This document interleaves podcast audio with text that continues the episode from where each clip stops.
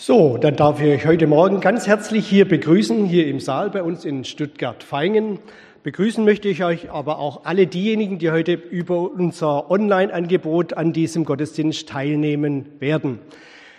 Dass ihr euch nicht wundert, wir haben das Team in Gschwend etwas entlastet, dem an dieser Stelle unser ganz herzlicher Dank gilt. Und wir werden es jetzt so machen, dass wir an den zweiten und dritten Sonntag jeweils aus Stuttgart-Vaihingen den Gottesdienst übertragen und an den anderen Sonntagen wieder aus Gschwend. Freuen wir uns, wenn ihr regelmäßig auch mit dabei seid. Ich möchte euch grüßen mit dem apostolischen Segensgruß, wie er uns in 2. Korinther 13, Vers 13 übermittelt ist. Und da heißt es, die Gnade des Herrn Jesus Christus und die Liebe Gottes und die Gemeinschaft des Heiligen Geistes sei mit euch allen. Ich habe mich gefragt, als ich das gelesen habe, ob uns jetzt eigentlich noch irgendetwas fehlt. Die Gnade des Herrn Jesus Christus, von der wir alle leben, die Liebe Gottes, die alles angestoßen hat, uns wieder zurückzukaufen als sein Eigentum und die Gemeinschaft des Heiligen Geistes, was wir unbedingt brauchen, um unser Leben hier auf dieser Erde zu führen. Und diese drei Dinge, die sollen euch heute und an jedem Tag der neuen Woche begleiten. Unser Thema heute im Gottesdienst ist mutig anders denken und wir freuen uns nach auf die Predigt auch von unserem Pastor Thomas Schmidt.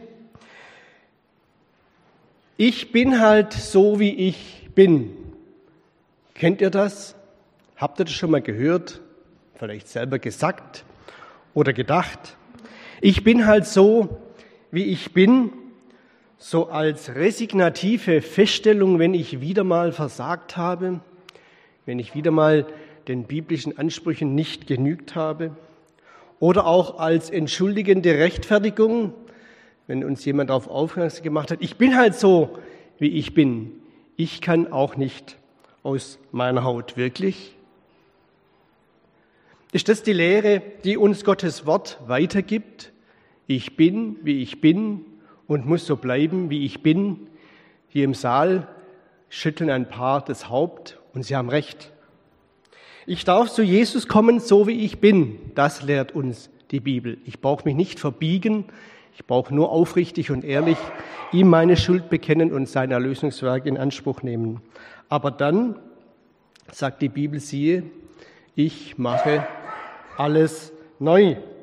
Oder siehe, Neues ist geworden. Und wenn wir das auf unsere Stellung zu Jesus Christus beziehen, dann wird uns das sehr schnell bewusst. Ja, das stimmt. Einst ferne von Gott, jetzt nah bei Gott. Einst Gottes Kind, einst Gottes Feind, jetzt Gottes Kind. Aber es bestimmt auch unser tägliches Leben. Und da bin ich sehr gespannt, was uns Thomas heute zu sagen hat zu diesem Thema mutig anders denken. Denn damit beginnt alles auch in unserem Leben als Christ. Unsere Denkweise soll verändern, unsere Einstellung, unsere Wünsche, unser Verlangen.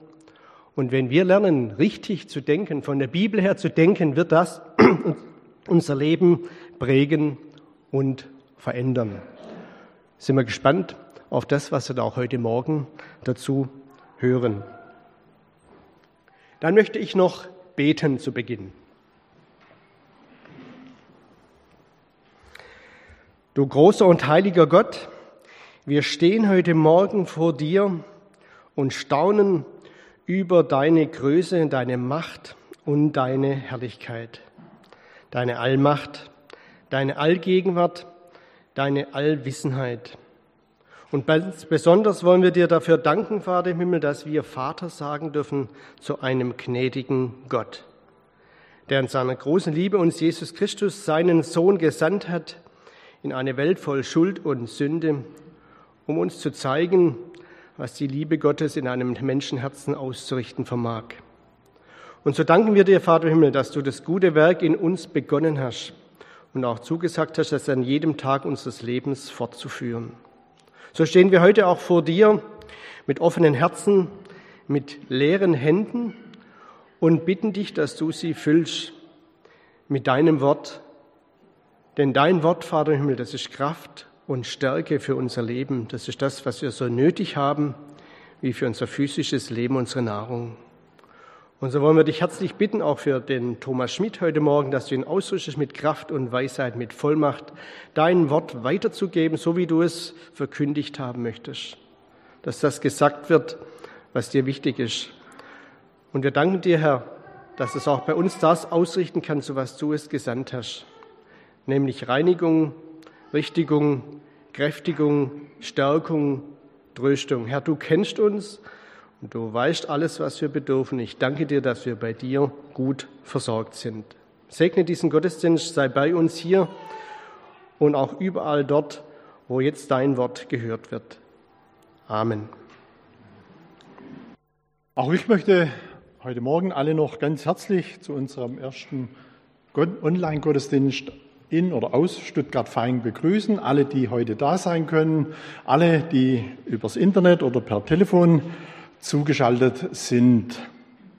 Unser Thema heute Morgen lautet, wir haben schon gesehen, mutig anders denken.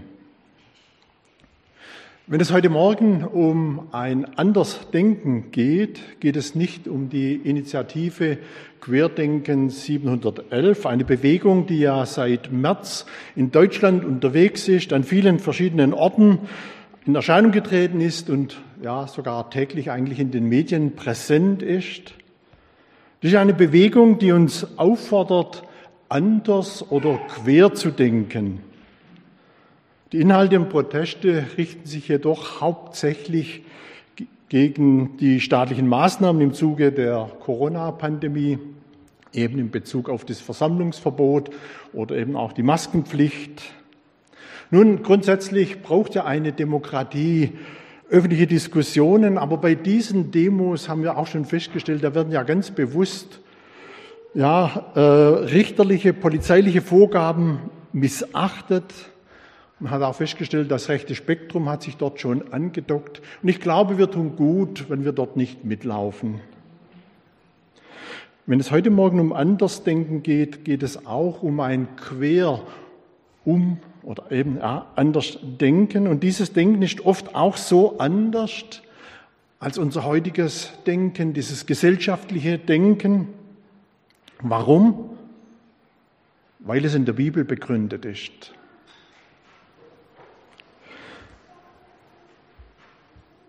Denken hat jemand mal so definiert, Erkenntnis gewinnen und Erkenntnis nutzen.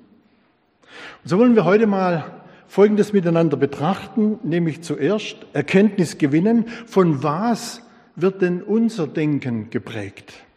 Und zweitens Erkenntnis nutzen, nämlich konkret und mutig anders denken und dann auch entsprechend handeln. Ich lese dazu zwei Verse aus dem Römer, Kapitel, äh, Römer 12, die Verse 1 und 2. Ich lese sie nach der Hoffnung für alle, werde dann aber heute in der Auslegung immer wieder Luther 84 verwenden. Apostel Paulus schreibt dort, weil ihr Gottes reiche Barmherzigkeit erfahren habt, fordere ich euch auf, liebe Brüder und Schwestern, euch mit eurem ganzen Leben Gott zur Verfügung zu stellen. Seid ein lebendiges Opfer, das Gott dargebracht wird und ihm gefällt. Ihm auf diese Weise zu dienen, ist der wahre Gottesdienst und die angemessene Antwort auf seine Liebe. Passt euch nicht den Maßstäben dieser Welt an, sondern lasst euch von Gott verändern, damit euer ganzes Denken neu ausgerichtet wird. Nur dann könnt ihr beurteilen, was Gottes Wille ist, was gut und vollkommen ist und was ihm gefällt. Ich denke, es ist immer wieder hilfreich, mal kurz auch den Kontext zu betrachten. In welchen Kontext hinein hat denn der Apostel Paulus diesen Brief geschrieben? Er hat ihn circa 56 nach Christus an die Gemeinde in Korinth geschrieben, von Korinth aus geschrieben, am Ende seiner dritten Missionsreise. Vermutlich war diese Gemeinde damals gegründet worden als Gläubige, die, die gläubig wurden am Pfingsten zurückgekommen sind nach Rom. Diese hatten bis dahin keinen Brief erhalten, also auch keine apostolische Lehre erhalten. Und nun hat der Apostel Paulus in diesem Brief zuerst einmal Grundlagen des Glaubens gelegt.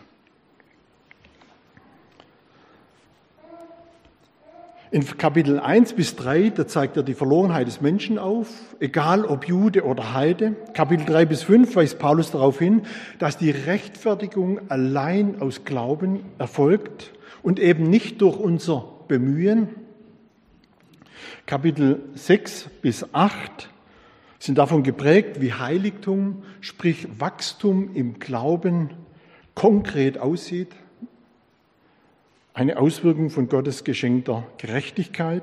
Kapitel 9 bis 11 geht Paulus noch auf die Heilsfrage Israels ein. Und jetzt ab Kapitel 12, Kapitel 12 bis Kapitel 15, da wird ein, ja, sieht es, äh, wird uns gezeigt, wie ein durch Gottes, durch Gott gerechtfertigtes Leben im Alltag und in der Gemeinde ganz praktisch wird. Also relativ praktische Kapitel.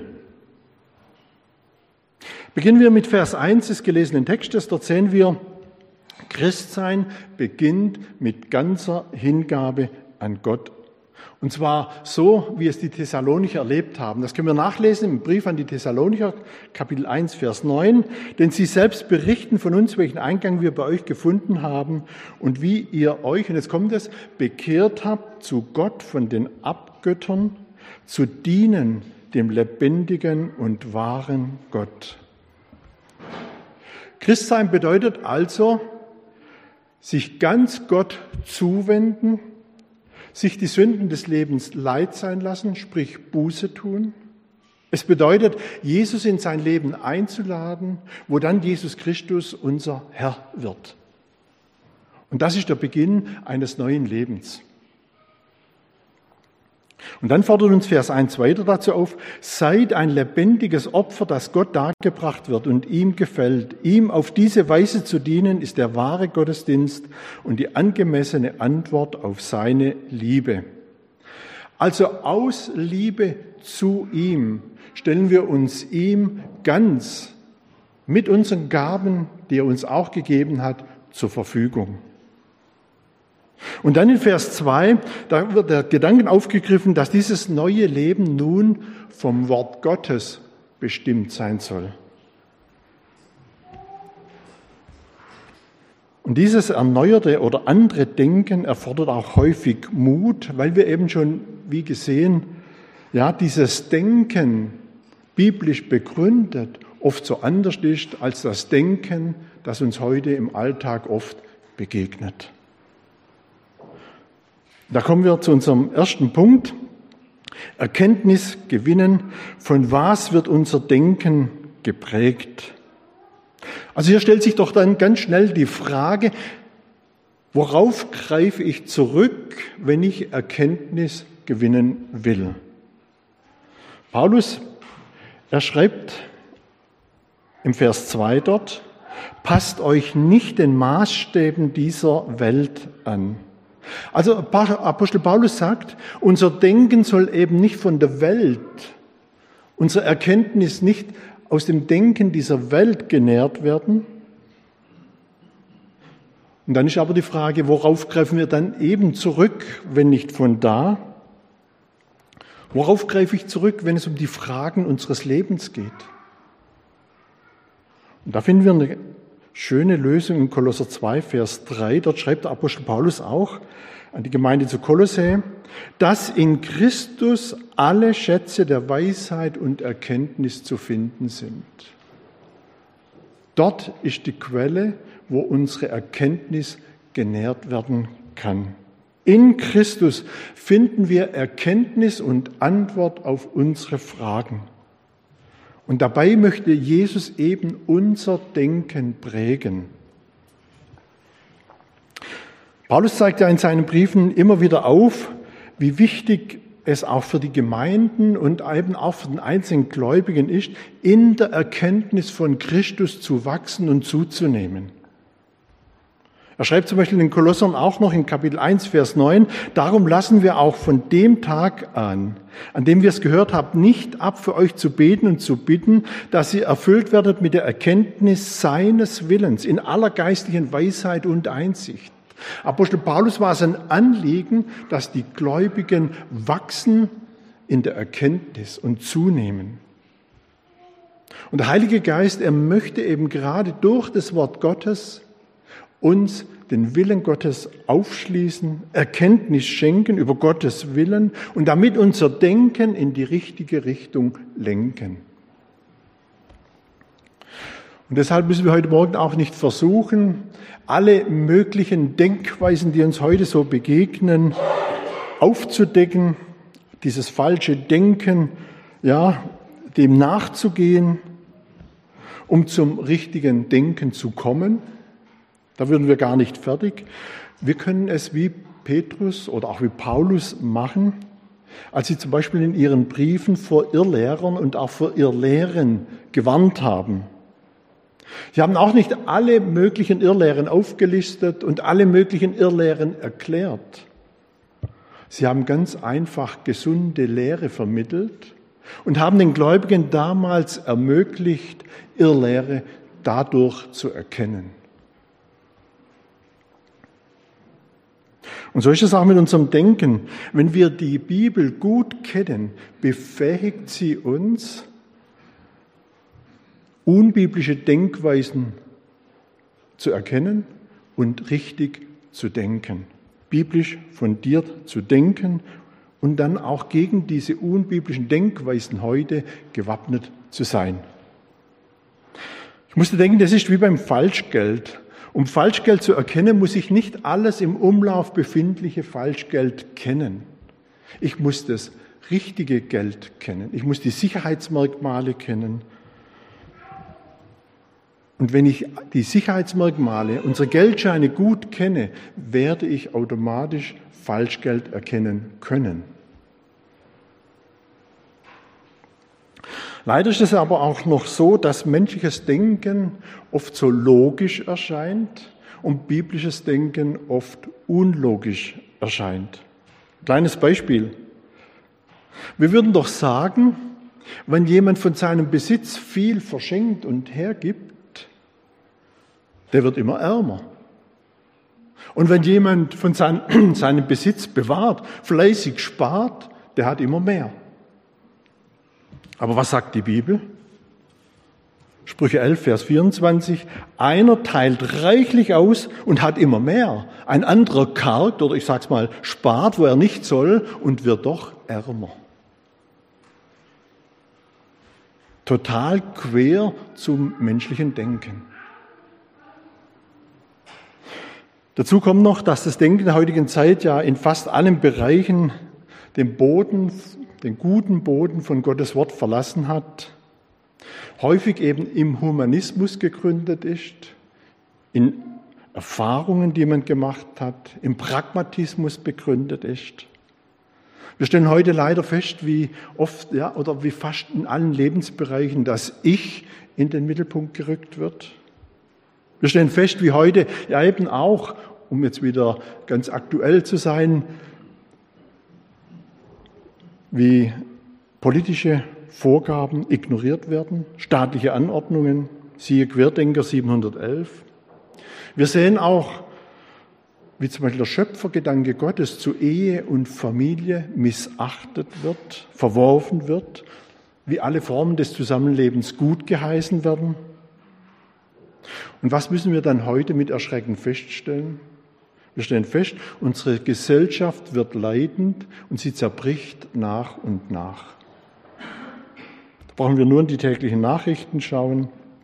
Und deshalb sind wir Christen wieder ganz neu aufgefordert, unser Denken am Wort Gottes auszurichten, um eben diesem negativen Trend, der uns in, oder in der Gesellschaft begegnet, auch entgegenzuwirken. Ich fasse zusammen, damit unser Denken richtig geprägt wird, ist es wichtig, dass wir unsere Erkenntnis aus dem Wort Gottes beziehen. Da sind wir beim zweiten Punkt von heute Morgen angelangt. Erkenntnis nutzen, mutig anders denken und handeln. Jemand hat mal gesagt, was du denkst, das bist du. Das bedeutet auch, wer ständig negativen Gedanken nachhängt, der wird irgendwann nur noch als miese Peter wahrgenommen. Ich glaube, solche Leute sind uns auch schon begegnet. Aber wisst ihr, Christen haben allen Grund, positiv zu denken. Ich meine hier nicht das positive Denken, das heute oft so in so Persönlichkeitsseminaren oder Motivationsseminaren vermittelt wird. Ich meine eben wieder biblisch gegründetes positives Denken. Und Apostel Paulus, er spricht dieses Denken einmal in Philipper 4, Vers 8 an.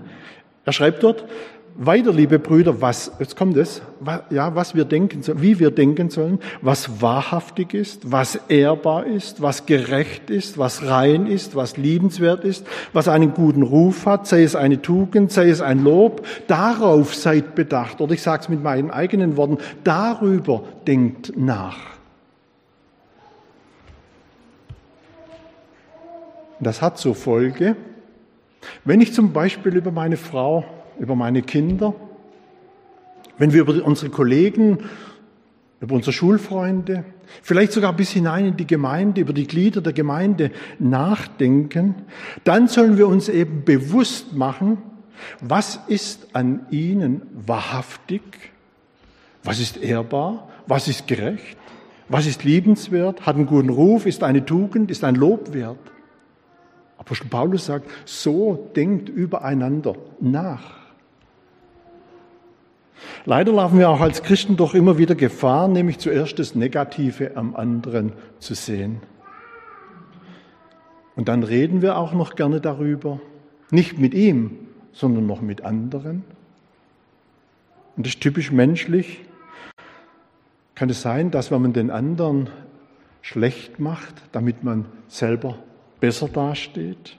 Aber das soll so bei uns nicht sein. Und da hat mich ein Lied von Manfred Siebald schon immer wieder korrigiert. Auch ich verfalle immer wieder mal in dieses Denken, ja, dieses negative Denken über den anderen. Und rede vielleicht sogar darüber. Er singt dann in diesem Lied, ich rede gern über andere Leute, so als könnten sie es hören. Ich sage nicht gerne, was ich ihnen auch nicht selber sagen kann. Und kann sich einer aus der Ferne gegen Hohn und Spott nicht wehren, will ich an seiner Stelle stehen und fange für ihn zu sprechen an. Also wenn wir mal wieder Gefahr laufen, über jemand zuerst mal schlecht zu denken und dann auch schlecht zu reden. Lasst uns wieder an Philipper 4, Vers 8 erinnern und ganz bewusst überlegen, was gibt es Gutes, Ehrbares? Wo ist ein Lob, worüber ich nachdenken und was ich auch sagen kann? Und eben, das geht auch bis hinein in die Gemeinde. Wenn wir uns über die Gemeinde Gedanken machen oder uns auch über die Gemeinde austauschen, untereinander austauschen, Neigen wir da nicht manchmal auch dazu, darüber zu reden, was wieder nicht so rund gelaufen ist, was noch fehlt, wer oder was mir mal wieder Probleme gemacht hat? Und da wäre jetzt doch die Frage, wie wäre es, wenn wir auch da uns immer wieder mal Gedanken machen würden, welchen Segen haben wir schon durch die Gemeinde erlebt und durch die Gemeinschaft mit den Gläubigen und uns dann auch darüber austauschen würden. Zum Beispiel, welcher Gottesdienst hat besonders zu mir geredet? Was konnte ich vom Gottesdienst denn mitnehmen für meinen Alltag? Welche gesegnete Gebetszeiten haben wir schon erlebt, wo Gott eingegriffen und geholfen hat? Oder vielleicht auch mal drüber nachdenken, wie viel treue und gute Mitarbeiter wir in der Gemeinde haben, die sich ja, kontinuierlich in die Gemeinde einbringen, sei es in der Kinderarbeit, sei es in der Musikarbeit sei es in der praktischen Arbeit, damit wir hier so zusammenkommen können. Und wisst ihr, wann wir das tun, so darüber nachdenken, was ist ein Lob, was wäre ein Lob wert? Über dieses positive Nachdenken, auch gerade in der Gemeinde, da wird etwas stattfinden. Wir werden anfangen, für die Gemeinde zu danken und wir werden uns freuen, uns zu dieser Gemeinde zählen zu dürfen. Querdenken. Zweitens, wir können mal darüber nachdenken, für was wir alles dankbar sein können. Psalmist ermuntert uns ja in dem sehr bekannten Psalm 103, Vers 2, Lobe den Herrn meine Seele und vergiss nicht, was er dir Gutes getan hat. Wie sind wir unterwegs? Ist in unserem Herzen auch dieses Lob da, wenn wir heute durch unseren Alltag gehen? Aktuell wird ja so viel geklagt. Da brauchen wir bloß mal in so Internetforen reingehen ja, was da geklagt wird. Zum Beispiel die Regierung stellt alles viel schlimmer dar, als es in Wirklichkeit ist. Die kommen ihren eigentlichen Aufgaben nicht nach und, und, und. Es ist in der Tat so, eine Regierung, die Gottes Gebote verlassen hat, die kann nicht wirklich im Segen wirken. Dessen sind wir uns auch bewusst. Aber trotzdem wäre es nicht auch da mal wieder angebracht, wenn so sehr über Regierungen geklagt wird, auch mal wieder darüber nachzudenken, was wir doch auch von ihr haben. Und sei es nur zum Beispiel, dass wir heute ungestört, sogar geschützt von der Obrigkeit zusammenkommen dürfen. Oder wenn uns die Querdenker 711 dazu auffordern, Vorgaben der Regierung ganz bewusst zu ignorieren, braucht es wieder auch selbst bei den Querdenkern braucht es ein Querdenken, nämlich mal wieder am Titus Kapitel 3.1 sich zu orientieren, wo es heißt, Erinnere sie daran, dass sie der Gewalt der Obrigkeit untertan und gehorsam seien, zu allem guten Werk bereit. Und wisst ihr, Paulus macht diese, Abhängig, äh, diese Aussage nicht abhängig, ob die Regierenden nun Christen und gläubig sind oder nicht Christen sind.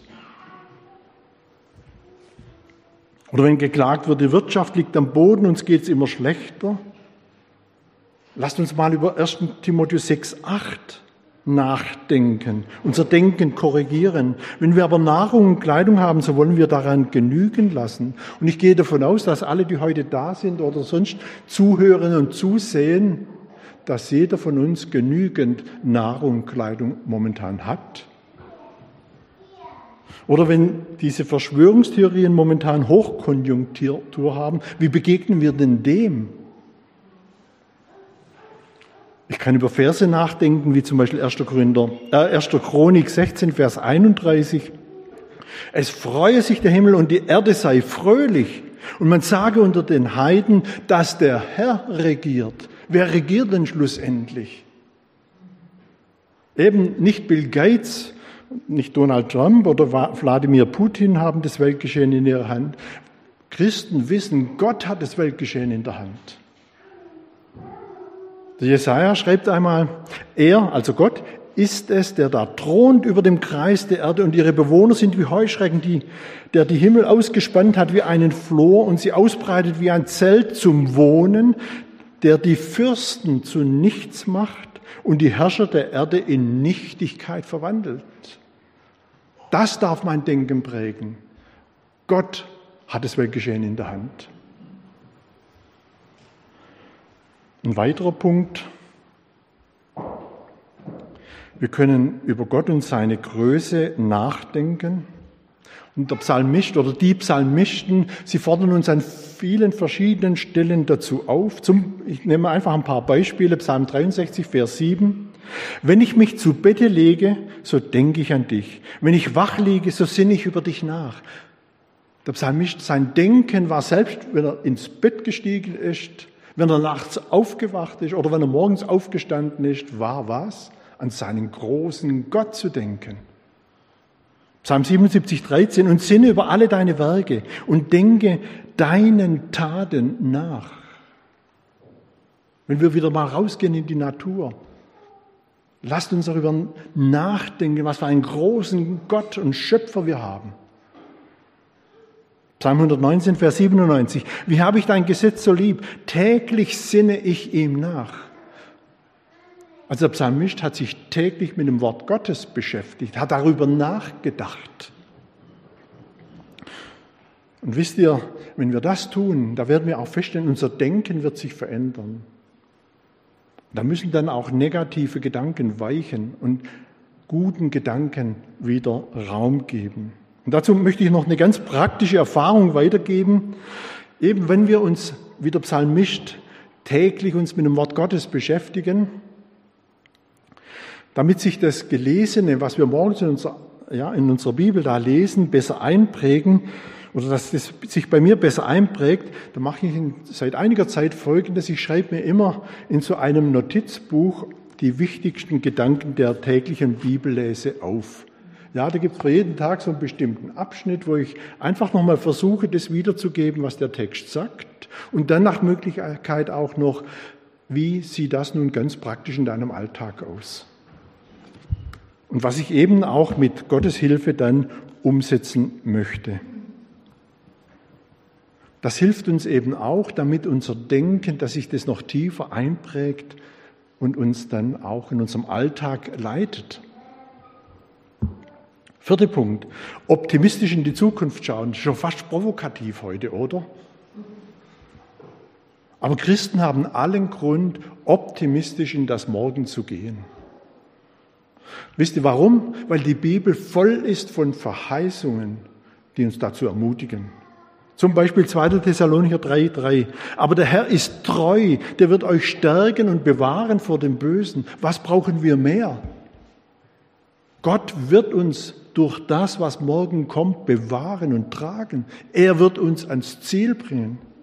Oder 1. Petrus 1, Vers 8 und 9, ihn, Jesus, habt ihr nicht gesehen, habt ihn doch lieb. Und nun glaubt ihr an den, obwohl ihr ihn nicht seht. Ihr werdet euch aber freuen mit unaussprechlicher und herrlicher Freude, wenn ihr das Ziel eures Glaubens erlangt, nämlich der Seelenseligkeit.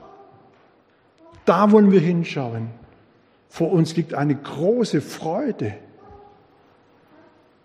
Oder der ganz bekannte Vers, ich bin bei euch alle Tage bis an der Weltende, das ist räumlich gesehen und auch zeitlich gesehen, ist der Herr bei uns. Und wisst ihr eben, das Nachsinn über solche Aussagen wird uns prägen und das Ganze wird auch noch einen positiven Nebeneffekt haben, wenn ich es mal so sagen darf. Dann werden wir eben in unserem Umfeld und persönlichen Umfeld, wo wir uns bewegen, nicht als miese Peter wahrgenommen, die ständig alles nur noch negativ sehen, sondern als Menschen mit einer fröhlichen Hoffnung. Das wird sich dann auch positiv auswirken auf das Klima in unserer Familie, das wird sich positiv auswirken an unserem Arbeitsplatz bis hinein in die Gemeinde. An der Stelle noch eine kurze Anmerkung. Positiv denken, dankbar sein, optimistisch in die Zukunft schauen. Wisst ihr, das heißt nicht, dass wir als Gläubige die Augen vor den Problemen der Zeit verschließen und so tun, als wäre nichts. Im Gegenteil, wir nehmen sie sehr wohl wahr, die Probleme der heutigen Zeit. Jesus sprach in Lukas 21 mit seinen Jüngern über die Endzeit und zeigte ihnen auf, was kommen wird. Zum Beispiel lesen wir dort ab Vers 9, Lukas 21. Wenn ihr aber hören werdet von Kriegen und Aufruhr, so entsetzt euch nicht.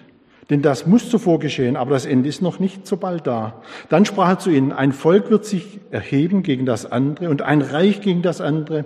Und es werden geschehen große Erdbeben hier und dort, Hungersnöte und Seuchen und werden Schrecknisse auch werden Schrecknisse und vom Himmel her große Zeichen geschehen.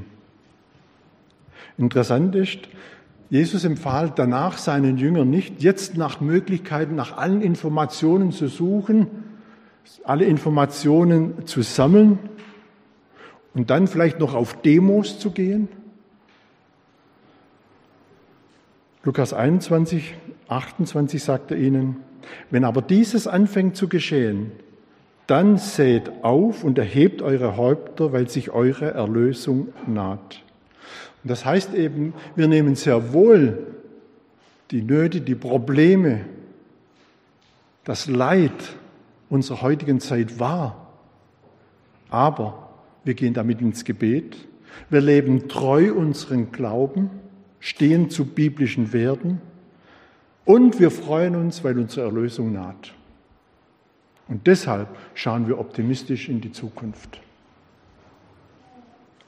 Und fünfter Punkt, mutig für biblische Werte einstehen, auch bei Gegenwind, möchte ich mal sagen. Es braucht tatsächlich heute immer wieder Mut, quer zu denken, anders zu denken als unsere Gesellschaft. Gerade noch, wenn es an der Bibel ausgerichtet ist. Wisst ihr, es ist schon über 30 Jahre her, dass ich meine Frau und ich, wir uns verlobt haben. Und schon damals verstanden es meine Arbeitskollegen überhaupt nicht, dass wir erst nach der Heirat zusammen einen Hausstand gründen wollten. Es ging sogar so weit, dass sie sich wirklich lustig gemacht haben über meine altmodische Vorstellung von Ehe. Und heute, da braucht es mit Sicherheit noch viel mehr Mut, eben gerade in ethischen Fragen, in moralischen Fragen gegen den Strom zu schwimmen. Es braucht Mut, anders zu denken. Es gäbe noch manche Beispiele, ja, wo es immer wieder Mut braucht, für seine Überzeugung einzustehen, eben gerade dann, wenn Gegenwind droht. Und das sah auch der Petrus, als er dann den damals auch in der Verfolgung Lebenden geschrieben hat, das befremdet sie, dass ihr euch nicht mehr mit ihnen stürzt in dasselbe wüste, unordentliche Treiben und sie lästern. Und jetzt ist natürlich die Frage, wie können wir heute da standhalten in einer Zeit, wo eben oft, so oft dieses andere Denken da ist, wo es Mut braucht. Und da hilft mir persönlich immer wieder der Daniel aus dem Alten Testament. Als er damals wir kennen das alle, ja, die Geschichte von Daniels, als er da dann am Königshof angekommen war, Speisen und Getränke vorgesetzt bekommen hatte die zuvor heidnischen Götzen geweiht wurden. Da lesen wir von ihm Daniel 1, Vers 8. Aber Daniel nahm sich in seinem Herzen vor, dass er sich mit des Königs Speise und seinem Wein nicht unrein machen wollte und bat den obersten Kämmerer, dass er sich nicht unrein machen müsste. Also man kann sagen, Daniel fasste einen festen Herzensentschluss, das nicht zu tun. Wenn auch wir Gottes Willen anhand der Bibel erkannt haben, dürfen wir auch feste Herzensentschlüsse fassen. Und dann auch Täter des veränderten Denkens zu werden und dann werden wir feststellen, wie Gott sich zu uns stellt. Ist für mich immer wieder interessant. Daniel war zu 100 Prozent bereit, sich ganz auf Gottes Seite zu stellen. Und dann erlebte er, wie sich Gott zu 100 Prozent auf seine Seite stellte und wie er Gottes Hilfe und Durchtragen erfuhr. Aber es brauchte diese Bereitschaft von Daniel, diesen festen Herzensentschluss. Und dann wirkte Gott. Übrigens wird ein an der Bibel ausgerichtetes Denken auch nicht folgenlos bleiben. Habe da noch fünf Punkte, über die ich noch kurz was sagen möchte. Wir werden befähigt, Gottes Willen für unsere Lebensfragen zu erkennen. Unser Handeln im Alltag wird dadurch bestimmt werden. Unser Dasein wird den Herrn ehren und darüber hinaus werden auch unsere Gefühle noch positiv beeinflusst werden. Noch ein interessanter Punkt. Lass uns diese Punkte mal noch etwas näher miteinander betrachten. Wir werden befähigt, Gottes Willen zu erkennen. Das sehen wir ja im Vers 2 unseres heutigen gelesenen Textes, dass wir prüfen können, was Gottes Wille ist, nämlich das Gute und Wohlgefällige und Vollkommene. Und sind wir doch mal ehrlich, wie oft hat denn in unserem Alltag uns schon die Frage beschäftigt, wenn ich nur in dieser Frage Gottes Willen erkennen könnte, was er denn wirklich möchte? Wer die Bibel kennt und biblisch denkt, kann Gottes Willen für sein Leben anhand vom Wort Gottes erkennen. Damit euer Denken neu ausgerichtet wird, nur dann könnt ihr beurteilen, was Gottes Wille ist, was gut und vollkommen ist, was ihm gefällt. Und da werden dann viele Fragen zu Partnerschaft, zu Ehe, zu Erziehung, Berufswahl, Freizeitbeschäftigung, ja, man könnte eine lange Liste noch fortsetzen, werden sich dann bei diesem Denken, darf ich mal schon so, darf ich so sagen, von alleine klären. Unser Handeln wird im Alltag dadurch bestimmt. Da hat ein Steuersünder beim Finanzamt einen Betrag in Höhe von circa 3000 Euro geschickt und er hat dazu geschrieben, dass er beim Lesen seiner Bibel in Matthäus 22, 21 sich von Gott aufgefordert wusste, dies so zu tun nicht, seine nicht gezahlten Steuern zurückzuzahlen. Und was steht dort in Matthäus 22, 21? So gebt dem Kaiser, was des Kaisers ist. Ich denke, dieser Mann hat zuvor wahrscheinlich auch gedacht, wie viele heute denken, so nach dem Motto, der Staat, der holt sich so viel, da kann ich mit ein bisschen Schummeln auch noch wieder etwas von dem vielen zurückholen. Als er seine Bibel las, wurde sein Erkenntnissen, sein Denken angesprochen und es führte bei ihm zum Umdenken und dann auch zur Tat. Und so wird es auch bei uns sein, wenn wir uns mit der Bibel beschäftigen, wird es unser Denken prägen unser Handeln beeinflussen. Vielleicht noch eine kleine, kurze, interessante Geschichte. Da war ein Mann, der eines Tages zur Missionsstation kam, zum Missionar. Und nach der Begrüßung hat der Missionar dann gefragt, ja, was er denn möchte. Und sein Erstaunen war groß, als dieser Mann die ganze Bergpredigt auswendig ihm aufsagte. Er hatte also die ganze Bergpredigt auswendig gelernt. Sagt der Missionar zu ihm, ja, das ist ja schön, wenn du das auswendig gelernt hast.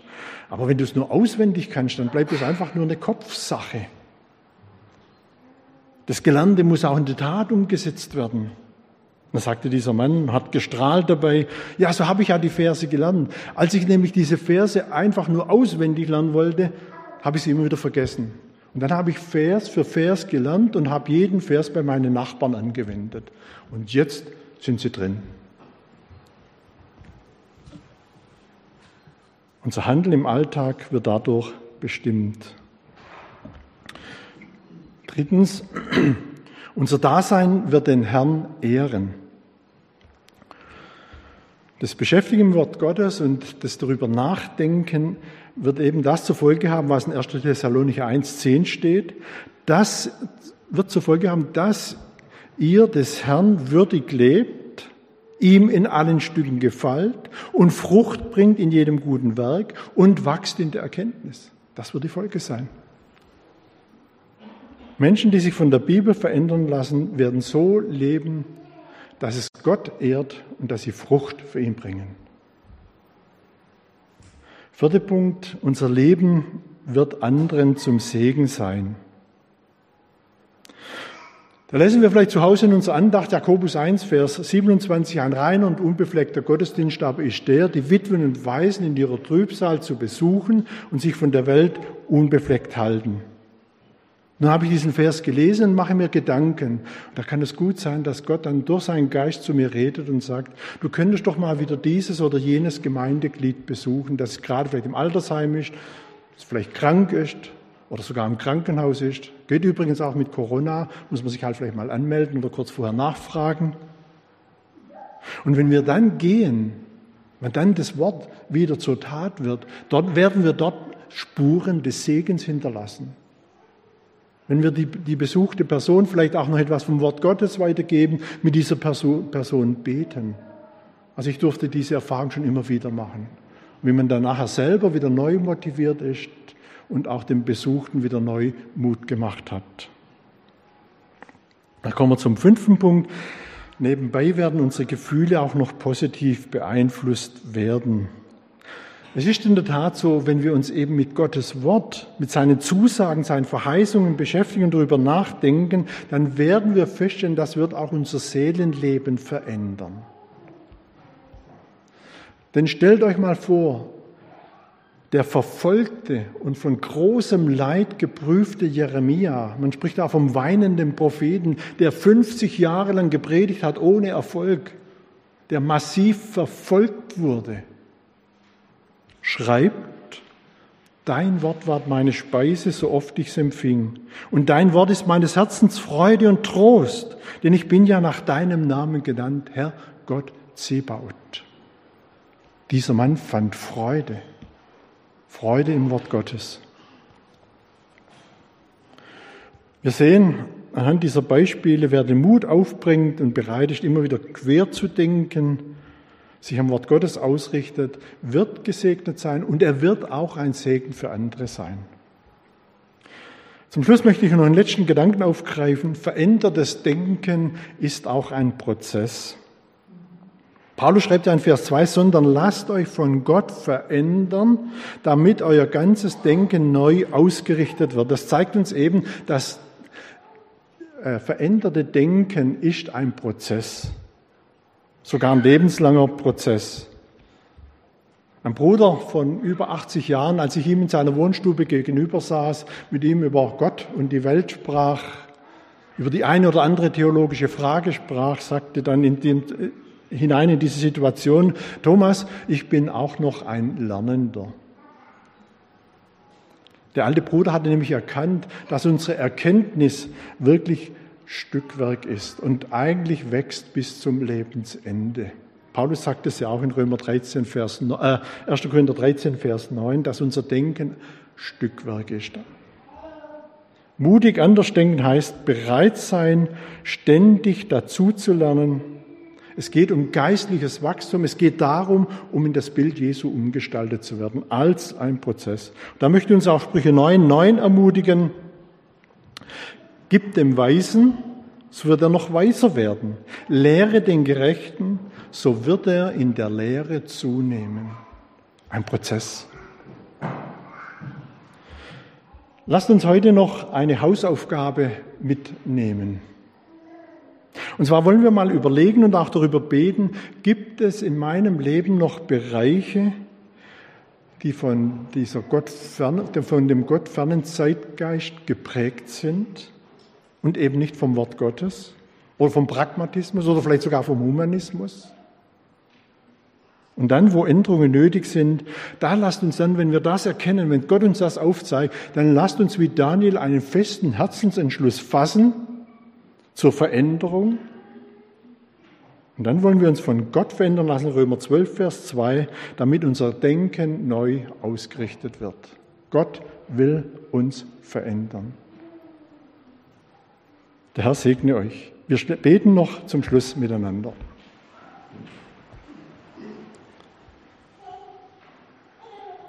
Vater im Himmel, wir sagen dir von ganzem Herzen Dank für dein Wort. Ja, viele Autoren der Bibel haben erkannt, welche Tiefe, welchen Wert dein Wort hat. Dein Wort ist meines Fußes Leuchte und ein Licht auf meinem Wege. Dein Wort ward meine Speise, als ich es empfing. Vater, das dürfen wir heute Morgen auch erkennen. Danke, Herr, für dein Wort, das du uns gibst Du willst unser Denken prägen, du willst uns auch zum Umdenken führen. Herr, du möchtest uns umgestalten in dein Bild, auch was unser Denken anbetrifft und auch das daraus resultierende Handeln. Danke, Herr, heute Morgen für dein Wort. Herr, grabest du uns tief in unser Herz ein, dass es uns in unseren Alltag begleitet.